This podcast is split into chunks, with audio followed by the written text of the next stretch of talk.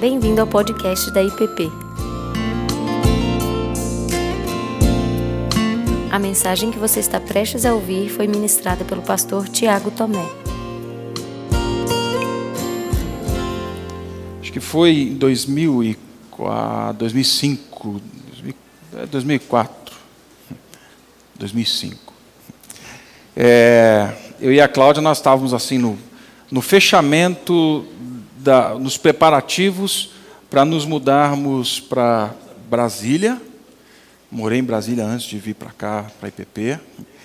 E daqui nós viríamos para fazer o curso da Além, e da Além nós iríamos direto para a Amazônia, para, para Roraima, Boa Vista. E aí casal novo, a Laurinha era recém-nascida, e nós passávamos, nós tínhamos uma parceria, várias parcerias, na verdade, com igrejas e com irmãos, a quem nós prestávamos conta, e também para levantar os recursos que eram necessários para o trabalho entre os Yanomami, né, porque era difícil, no meio da Amazônia, a mais de 300 quilômetros da cidade, ficava muito difícil. E já no, nesse momento final de vir para para Brasília, e na verdade nós tínhamos feito a nossa matrícula na LEM, mas a gente estava assim ainda, bom, agora a gente precisa pagar, né? O, a inscrição. E eu lembro direitinho, eram 600 reais, 300 meio, 300 da Cláudia. E não tinha, gente. Não, não tinha. Não tinha. E aí uma igreja em Campos do Jordão, nessa nesse caminho que nós tínhamos de ir na igreja, divulgar, fazer uns parceiros, uma igreja em Campos do Jordão me ligou e perguntou, falou assim, ah, Tiago, é, nós ficamos sabendo do projeto de vocês por uma outra igreja e queríamos marcar uma data para vocês virem aqui falar do projeto e para a gente conhecer. Né? Então, era julho, eu tinha uma, uma Elba e, e a álcool, e, e a Elba estava com o motor já pra, mais para lá do que para cá, né? Assim, quem andava atrás de mim andava amaldiçoando o mundo, porque aquele carro fazia uma fumaça danada. E para não ficar na mão, eu levei, levei, levei gente comigo, né? Então, se eu ficar na mão na subida da serra, tem gente para empurrar. E aí, então, nós entramos no carro, na Elba, e, e fomos embora. É, nós tínhamos, nós tínhamos pouco dinheiro. Né? Foi muito emblemático isso. Eu lembro, nós tínhamos 50 reais para acabar o mês e, e, e terminar o, e pagar além. E aí falei para a Cláudia, ó, é domingo, não tem jeito, a gente precisa colocar, o álcool era barato, já aliviava. Falei, bom, mas a gente tem que colocar o álcool, né? E a gente vai lá. E não tinha, gente. Para segunda-feira não sabíamos como é que ia fazer com a Laura e leite, esse negócio todo. Subimos a serra, foi, deu tudo certo. Foi bom ter levado alguém, porque o pneu furou. É, chegamos lá e quando eu cheguei, tinha, era uma igreja muito pequena. Mas muito pequena. É, tinham, contando com os visitantes e com quem estava ajudando e com a missionária que estava responsável pelo trabalho naquele dia, tinham 12 pessoas, era numa casa. E aí eu cheguei, eles não tinham, na época não tinha projetor, né? Era no. O que é, gente? Reto projetor, isso. Eu tenho uma pasta desse negócio aí do projeto até hoje, assim, com imagens, que o irmão deu para mim. Ele falou assim: me dá as fotos aqui, eu vou imprimir tudo. Era caro. Mas ele imprimiu. E aí, enquanto a Laura estava dormindo no carrinho, a Cláudia foi passando, eu fui falando do projeto tal. Terminou o culto, né? tomamos aquele cafezinho, aquele frio em Campos do Jordão. É, nos despedimos do, da, do pessoal, agradecemos, tal, se comprometeram a orar. E na hora que eu estava entrando no carro, a missionária veio correndo atrás de mim, né? E ela veio correndo e me entregou um, sabe, assim, aquele negocinho, não, faz um envelope rápido aí, né? Aí eu falei assim, e eu vendo a comunidade, eu, na hora que ela veio trazer, eu falei assim, não, mano, não precisa não, né? Tá, tá tranquilo, tá, a gente tá, tá bem. Ela falou assim: não, não, mas é, a gente fez uma arrecadação aqui simples, né? Só para pagar o combustível tal. E eu falei: não, meu Deus, eu acho que aqui vai ser melhor para eles do que para o combustível. E eu insisti ainda, eu disse assim: não, não precisa. Ela falou assim: meu irmão, nós separamos com muito carinho essa oferta para cobrir o seu combustível. Aí ela colocou no meu bolso, assim, aquele envelope meio né, papel amassado tal, colocou assim. Aí eu entrei, a gente foi embora, a pessoa que estava com a gente falou assim, e é amigo, falou assim, é só porque vocês acreditam mesmo nesse negócio de oração, né? Vocês são crentes de verdade, porque assim, o que uma comunidade dessa pode fazer por vocês? Eu falei, é meu irmão, tem muito mais do que dinheiro. Tem muito mais do que dinheiro nessa história. E a gente desceu a serra, sem furar o pneu, chegamos em São José com uma fome, eu falei, Cláudio, para onde a gente vai? Né? Porque não tinha muito. Eu falei, ah, vamos no Habibs, que o Habibs a esfirra era 27 centavos. Então, no Habibs a gente compra, dá para comprar muita esfirra. Né? E aí a gente comprou e a gente parou na fila, enquanto estava na fila, é, eu falei assim, ah, combustível esfirra vai dar. Né? Então, pega aí o dinheiro do combustível. E aí a Cláudia abriu e começou a chorar. Naquele envelope tinham 50 reais do combustível que eu coloquei. Tinham os 600 reais para pagar a matrícula na LEM. E tinha exatamente os 10 reais para a gente comprar a esfirra. 660 reais. É, confesso para vocês, se eu soubesse do valor que tinha dentro do envelope, eu não tinha insistido com ela, não. Mas o fato é que aquele envelope muito simples, aquele envelope amassado, que foi, eu vi que foi caçado uma folha, dobra aí, cria um envelope. Ele tinha um valor incalculável e o valor não eram 660 reais.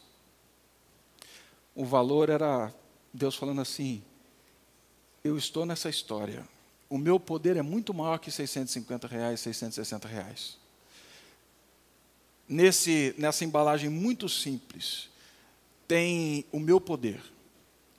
O meu poder na história da Laura, na história da Cláudia, na sua história. Em algo que eu nunca imaginava. Estava ali presente algo incalculável. Graça de Deus, graça derramada, derramada. Foi até bom que nesse dia a pessoa falou assim para mim: rapaz, eu nunca mais vou deixar de dar oferta por menos de 600 reais na minha vida. Eu falei, graças a Deus, amém. Né? Na época, se quisesse começar com a gente, estava bom. Né?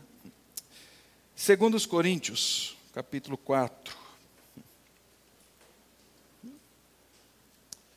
Segundo os Coríntios, capítulo 4. Somente o verso 7.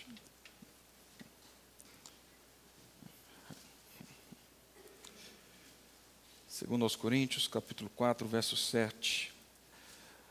Temos, porém, este tesouro em vasos de barro, para que a excelência do poder seja de Deus e não de nós. Temos, porém, este tesouro em vasos de barro, para que a excelência do poder seja de Deus e não de nós. Essa segunda carta de Paulo aos Coríntios, ela difere muito da primeira. É, na primeira, Paulo trata de questões bem mais práticas na vida da igreja de Corinto, que era uma igreja muito abastada, rica, tinha se tornado uma das maiores cidades ah, também do império, ah, uma igreja com, com uma cidade com porto, enfim, era uma igreja muito rica. Paulo, na primeira carta, então, trata de problemas bem, bem práticos. A segunda carta, Paulo parece que desenvolve um pensamento muito mais teológico, fundamentos. Não que a primeira não seja, mas aqui ele vai falar de fundamentos, ele vai falar de base. Ele trata de temas que na primeira carta ele não trata, ele toca em questões que na primeira ele nem, nem passa perto. Paulo fala da nova aliança, Paulo fala da morada terrena e da morada celeste. Paulo fala do ministério da reconciliação. E um dos temas que é bem peculiar na segunda carta aos Coríntios é, é o tema do sofrimento. Paulo ele vai falar da extensão e do significado do sofrer pelo Senhor e do sofrimento no Senhor. Do sofrimento por ser um discípulo de Jesus, mas também esse sofrimento sendo experimentado enquanto ele está dentro dessa realidade do Senhor, mergulhado na graça, na graça de Deus. E ao longo dessa carta, então, que é difícil, porque os temas eles terminam abruptamente, começam outros, parece que Paulo está escrevendo rápido. No meio dessa carta, então, mais difícil, intensa, Paulo vai relacionando toda essa dor, todo esse sofrimento que ele vive com a fé, com a vida e com a esperança em Jesus. Essa igreja ela tinha muita dificuldade de aceitar Paulo como apóstolo e não pelo apostolado, mas justamente porque Paulo sofria. Ela não conseguia entender o valor por trás de uma de um pequeno envelope. Ela não conseguia discernir o tesouro dentro de um vaso que parecia muito frágil e que estava prestes a quebrar. Ela repudiava.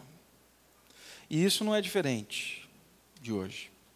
Muitos hoje acreditam que aqueles que passam por dores, por sofrimento, por privações, ah, esses não são filhos de Deus, não.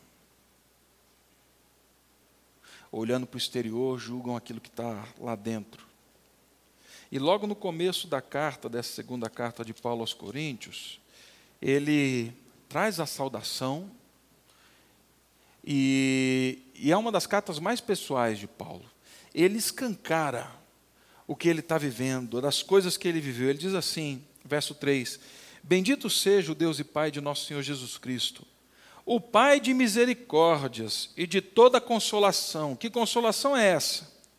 É Ele que nos conforta em toda a nossa tribulação para podermos consolar os que estiverem em qualquer angústia, com a consolação com que nós mesmos somos contemplados por Deus. Porque assim como os sofrimentos de Cristo se manifestam em grande medida a nosso favor, assim também a nossa consolação transborda por meio de Cristo. Mas se somos atribulados, é para o vosso conforto e salvação. Se somos confortados, é também para o vosso conforto, o qual se torna eficaz, suportando, com suportando vós com paciência os mesmos sofrimentos que nós também padecemos. A nossa esperança a respeito de vós está firme sabendo que, como sois participantes dos sofrimentos, assim o sereis da consolação. Porque não queremos, irmãos, que ignoreis a natureza da tribulação que nos sobrevém na Ásia, porquanto foi acima das nossas forças, a ponto de desesperarmos até da própria vida. Contudo, já em nós mesmos tivemos a sentença de morte, para que não confiemos em nós, e sim no Deus que ressuscita os mortos, o qual nos livrou e livrará de tão grande morte em quem temos esperado, que ainda continuará a livrar-nos, ajudando-nos também vós, com as vossas orações a nosso favor, para que por muitos sejam dados, dadas graças a nosso respeito, pelo benefício que nos foi concedido por meio de muitos. Parece que de verso em verso Paulo está construindo essa realidade. O consolo e o sofrimento, a angústia e a esperança o desespero de se ver na morte, mas Cristo, a graça se levantando como possibilidade de vida. Desesperamos da vida, estávamos certos que iríamos morrer.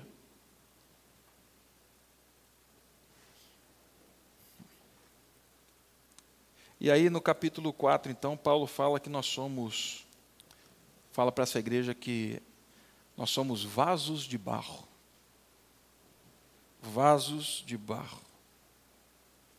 Capítulo anterior, no finalzinho, Paulo fala da glória de Deus, na verdade, fala da luz de Jesus. Esse é o grande e principal tesouro de Paulo, Cristo Jesus. E num contraste, então, Paulo vai falar que esse poder sobrenatural que essa luz, que essa glória de Deus que foi vista na face de Cristo, é isso? É essa palavra que ele usa. Ele diz assim: ela é encontrada, ela foi depositada, ela é confiada a pequenas obras moldadas de forma singular, pequenas, pequenos vasos que têm talvez a sua beleza, mas são frágeis porque são de barro. Alguns estudiosos dizem que Paulo estava falando realmente de pequenos vasos de barro que eram bem baratos e que então eram os recipientes para o óleo da lamparina. Outros vão dizer que Paulo está falando de vasos que eram enchidos então de água, de azeite, de grãos, que eram levados ao templo então para oferenda, para os sacrifícios e tudo mais. Esses vasos tinham diferentes formatos, eles estavam espalhados por todo lugar, mas eles tinham uma coisa em comum, que é própria da natureza do, do, do, do barro: eles são frágeis, eles quebram, eles são simples, eles foram feitos de forma singular, eles têm beleza, eles têm utilidade, mas são de barro. A fragilidade faz parte da natureza do vaso. Mas o que para mim Paulo está querendo ressaltar, e o maior interesse de Paulo, não é necessariamente o vaso em si, mas esse contraste tão belo que ele vai construir aqui na mente dos coríntios. Não é o porte do vaso, o tamanho, mas é a graça de Deus que habita nesse vaso. Não é o desenho ou a estética desse vaso. É esse santo humor de Deus, é o blefe de Deus contra os poderes desse mundo, dizendo assim: é nesses, é nesse, é nesse, é nesse vaso aqui que eu habito, é nesse vaso que eu derramei o meu poder.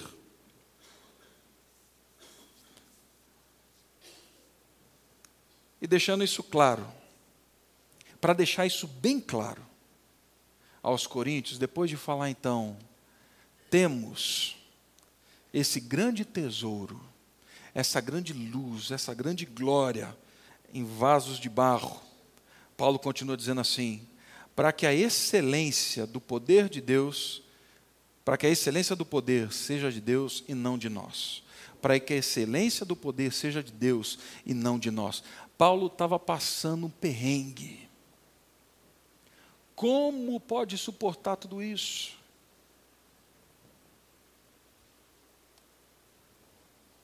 Paulo está falando assim: vocês me julgam por estar tá sofrendo o que estou sofrendo. Mas vocês mesmos não percebem que vocês, que são ricos e abastados, são vasos como eu. E que a excelência não está na não provação de vocês. O poder está em Deus. E a glória disso tudo é dele e só dele. Eu gosto muito do que tem Mark, que fala que na tradução dele diz assim: para que o poder extraordinário seja de Deus e não de nós. Assim como aquele envelope que me foi entregue aquele dia, o envelope em si não tinha valor. O que Paulo está dizendo aqui para esses irmãos, cheios de orgulho, achando que eram alguma coisa, é que o vaso em si, ele não tinha valor. Um vaso desse poderia ser comprado a qualquer hora, em qualquer feira. O suportar todo o sofrimento não diz respeito à resiliência o suportar todo o sofrimento diz respeito ao extraordinário poder de Deus, que decidiu, em graça indizível, habitar, fazer de nós vasos simples a sua habitação. É aqui que mora o poder. Lá no capítulo 1, no verso 8 e 9, Paulo parece que testifica diante de uma grande aflição isso. Ele experimentou na Ásia essa situação onde quase viemos a morrer. Mas nós confiamos, não em nós, mas no Deus que ressuscita os mortos. Somos frágeis, mas o poder, a glória, a majestade, o valor está naquele que habita em nós. Então, essa realidade, meus irmãos, ela transcende aquilo que somos. Somos vaso, vasos de barro, como disse, feitos de forma singular, porque nós não estamos falando de uma época em que as máquinas faziam como no meio de produção nós temos hoje. Não, o oleiro fazia o vaso um por um. Tinha o traço, mas são simples, são de barro, são frágeis. E aí então Paulo fala: o poder de Deus que habita em nós. Ele, esse poder é que nos sustenta. Que poder é esse? É o mesmo poder do Deus que criou todas as coisas.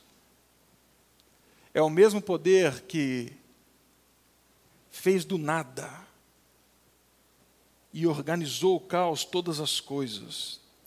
É o mesmo poder que disse para Israel, mesmo frágil, mesmo perdida, mesmo rompida, mesmo quebrada no Egito, eu ouvi, e vocês me serão por povo, e eu serei o pai de vocês. É o mesmo poder que conduz a história de Israel até chegar em Cristo, é o mesmo poder na encarnação de Cristo, é o mesmo poder na ressurreição de Cristo, é esse poder que habita nos vasos de barro. É por isso, e é só por isso, que Paulo continua dizendo agora, diante desse cenário, que nós somos em tudo atribulados, porém não angustiados. Somos afligidos de todas as formas, Somos atribulados por males que não esperamos. Somos atribulados na alma, na mente, no corpo, no físico. Paulo está falando aqui: nós sofremos. Nós sofreremos as pressões de um mundo caído, de uma humanidade corrompida. Vocês vão passar por males inimagináveis, coisas que vocês nunca imaginaram viver. Pode ser que vocês passem, porém, você, vaso, que está prestes a quebrar, prestes a romper, você não vai viver angustiado, porque a graça de Deus, ela não permite que você seja colocado só num canto, acuado pelo mal. Esse é o grande poder da ressurreição de Cristo. Ele continua falando, o mesmo caminho, vocês vão ser, vão passar por situações de perplexidade, mas não vão viver desanimados. Algo pode chegar que te assombre. Algo pode chegar que você não tem resposta. Mas a graça de Deus nos permite, ainda passando por isso, não submergirmos, não sermos afundados nessa perplexidade de forma que não tem esperança. Por isso que mais para frente, Paulo fala da ressurreição. Porque a ressurreição não tem a ver com algo distante. É uma realidade concreta, é um fato real. Paulo expressa a esperança descrita no verso 8 do capítulo 1, como eu já citei. Paulo fala: vocês vão ser perseguidos, mas não abandonados. Vocês vão viver perseguições. Paulo foi caçado por muitos adversários. Passaremos por isso.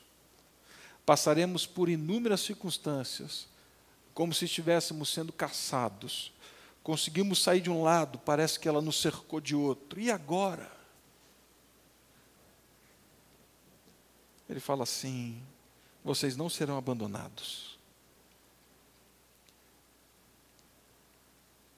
O povo de Deus, quando se vê numa situação complicada, lá em Deuteronômio 31, 6, Deus fala assim: seu Deus vai com vocês, nunca os deixará, nem os abandonará.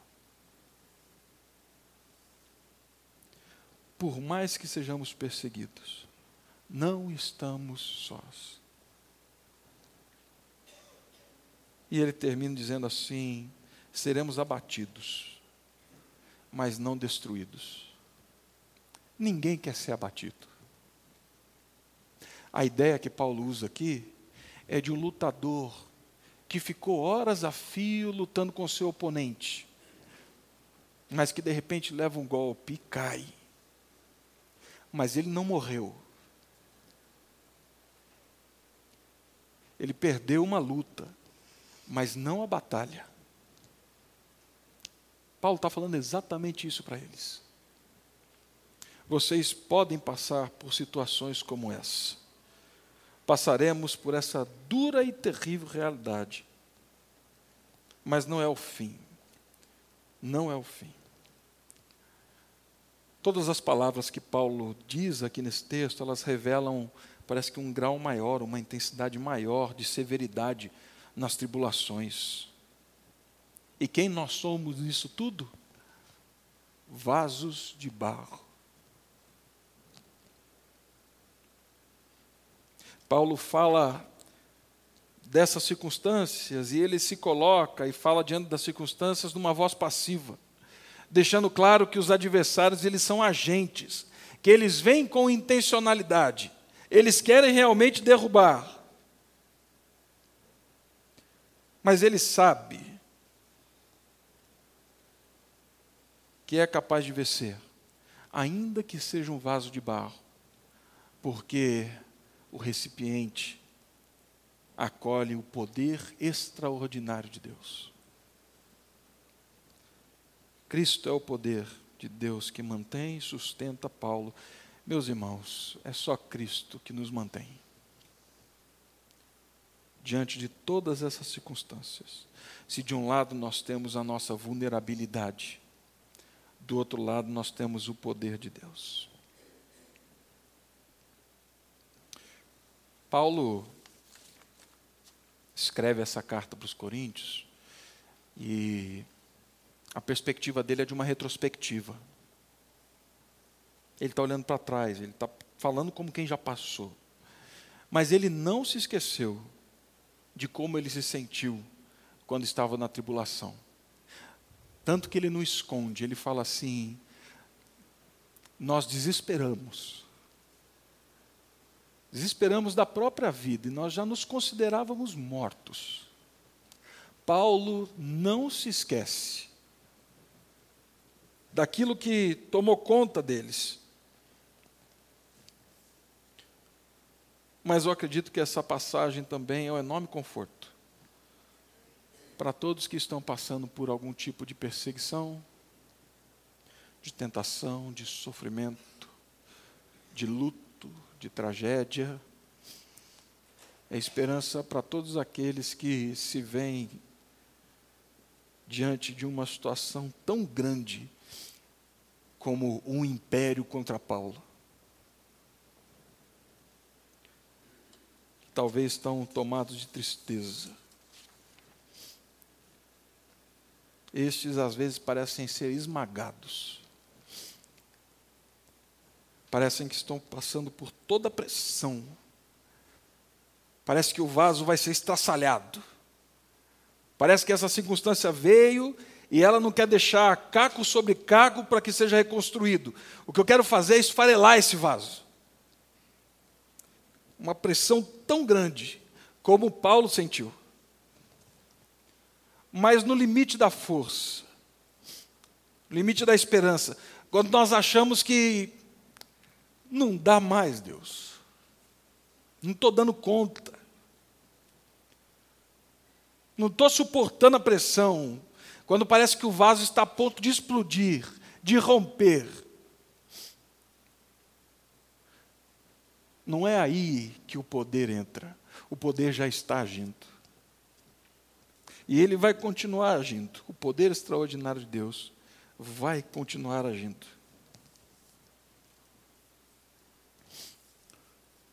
Diz um ditado judeu, na verdade os rabinos diziam isso, que era impossível você obter um bom vinho se você guardasse esse vinho e deixasse ele envelhecer na prata ou no ouro.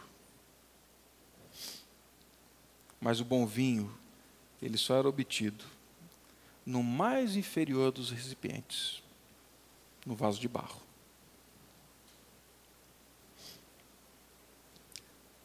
Quer trocar? Num envelope amassado. Quer trocar? Na fragilidade da sua vida, das suas lutas. É nesse local que o poder de Deus se agiganta. É nesse local que Deus fala assim: você não precisa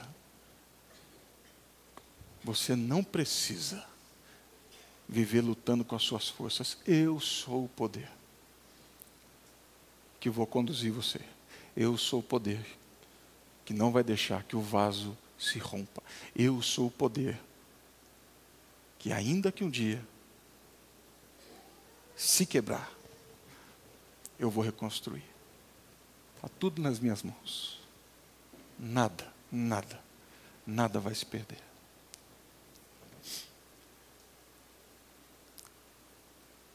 Gostaria de convidá-lo ao tempo de oração. Nós invertemos hoje. Mas, se você se vê assim, talvez identificado com o que Paulo está falando, atribulado, confuso, com medo, cansado, pressionado,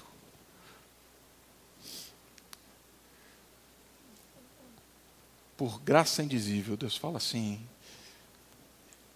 exatamente em você que eu vou fazer a minha morada. A minha alegria é revelar a minha glória em vaso de barro. Venha aqui à frente, coloque-se de joelhos e nós vamos clamar ao Pai para que Ele nos anime e que esse poder se agigante na nossa fraqueza. Venha aqui à frente, coloque-se de joelhos e nós vamos orar.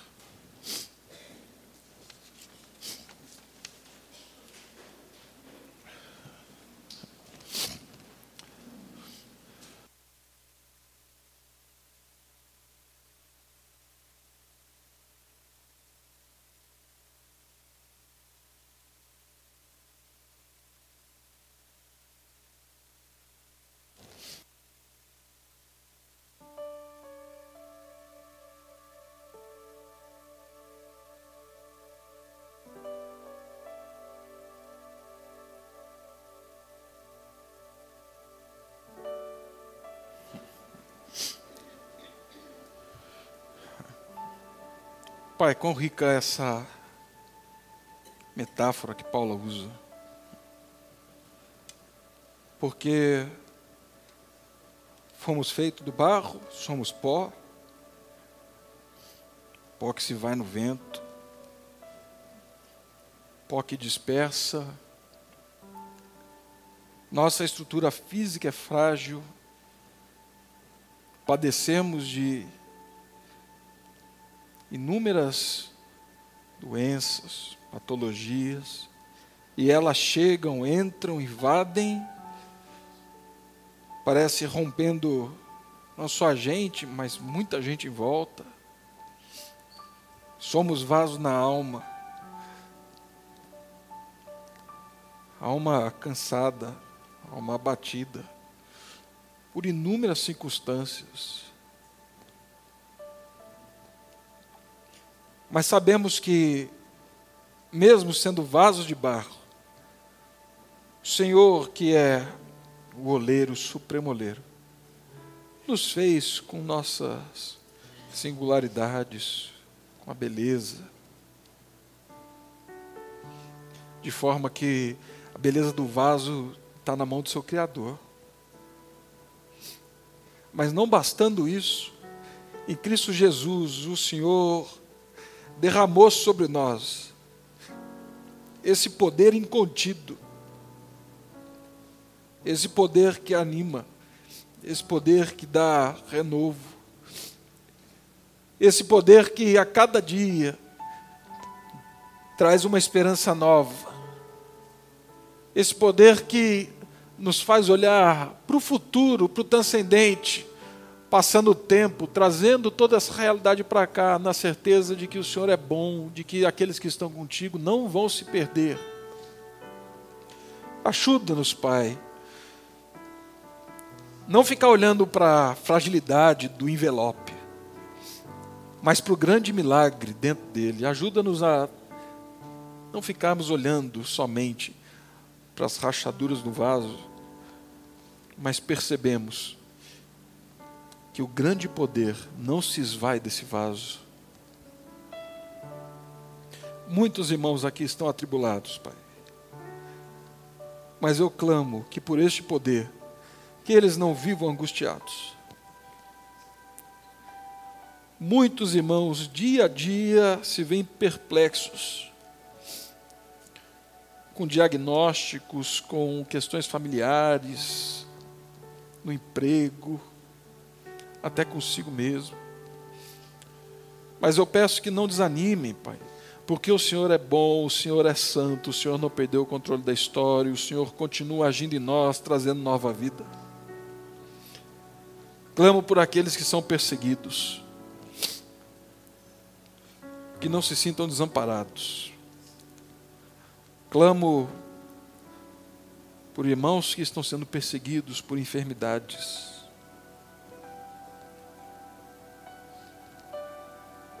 que não sejam desamparados, Pai, não se vejam desamparados.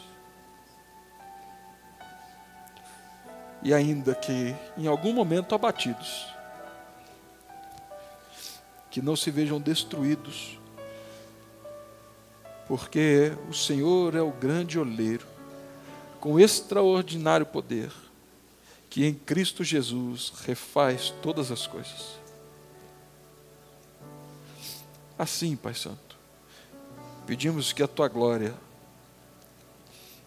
seja manifesta na fraqueza. Reconhecemos que somos barro, mas louvamos ao Senhor e damos glória, porque o Senhor decidiu fazer habitação em nós. E o Senhor é o Deus que permanece conosco, ainda em cacos Derrama, Pai, sobre a vida dos meus irmãos. Graça, poder e consolo do Espírito Santo. Que sejam renovados, animados na fé. E que nenhuma circunstância seja maior do que o Senhor e o seu poder. No nome de Cristo Jesus. Amém. Você acabou de ouvir o podcast da IPP. Para saber mais, acesse nossa página em www.ippdf.com.br.